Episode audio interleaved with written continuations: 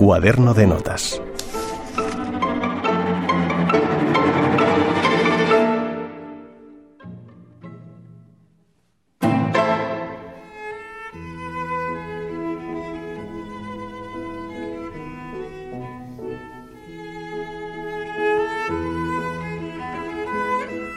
Corría el año 1823 cuando el luthier vienés Johann Georg Stauffer inventó un nuevo instrumento musical llamado arpeggione. Venía a ser un híbrido entre la viola da gamba y la guitarra, pero con un sonido muy parecido al violonchelo.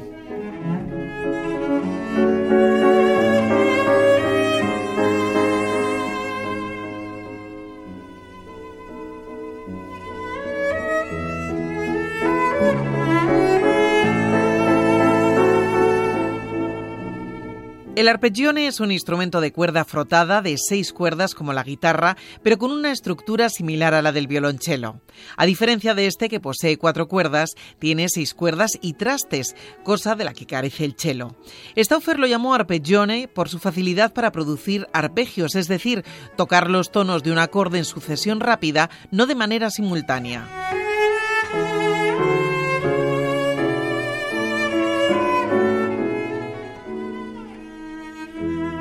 Un año después de la invención, en 1824, un amigo de Franz Schubert, Vincent Schuster, famoso guitarrista y que además fue el primer virtuoso del nuevo instrumento, encargó al compositor una obra para su lucimiento. Schubert interrumpió la composición de su cuarteto número 14, La muerte y la doncella, y escribió la sonata para arpeggione y piano en la menor.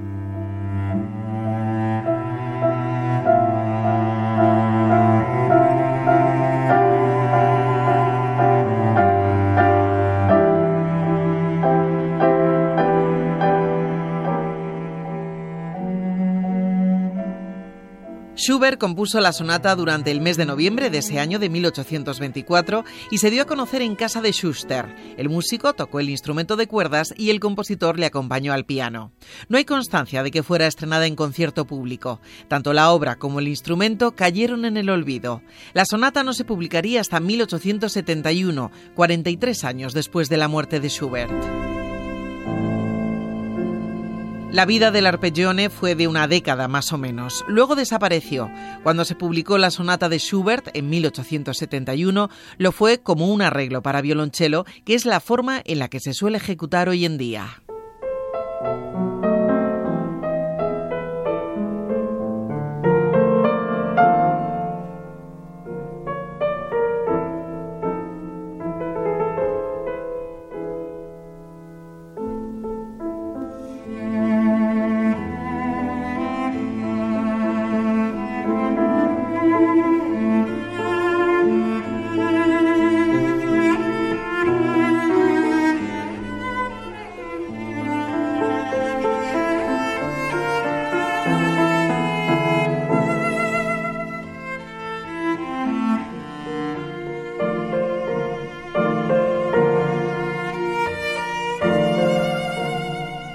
La sonata para arpeggione y piano en la menor está dividida en tres movimientos. El primero, Allegro moderato, comienza con un tema inicial algo melancólico por medio del piano del que se apropia rápidamente el arpeggione, que a su vez anuncia el segundo tema, vivo. El desarrollo es una ampliación del primer tema con una reelaboración de los dos temas a la manera clásica.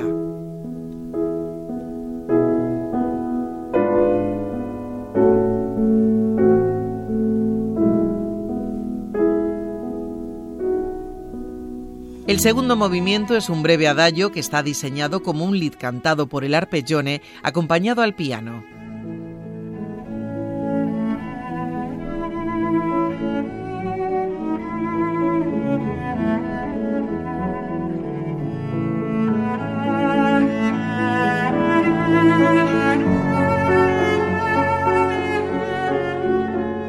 El último movimiento es un alegreto en forma de rondó, cuyos episodios registran las posibilidades virtuosas del nuevo instrumento, arpegios incluidos.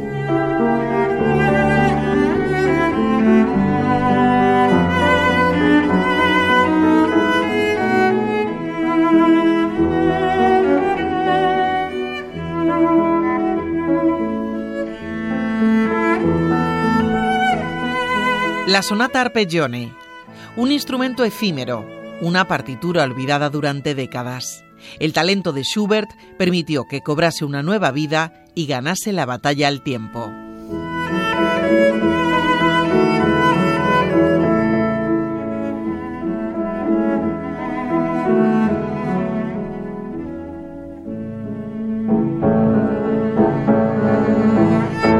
Beatriz Torío, Radio 5, Todo Noticias.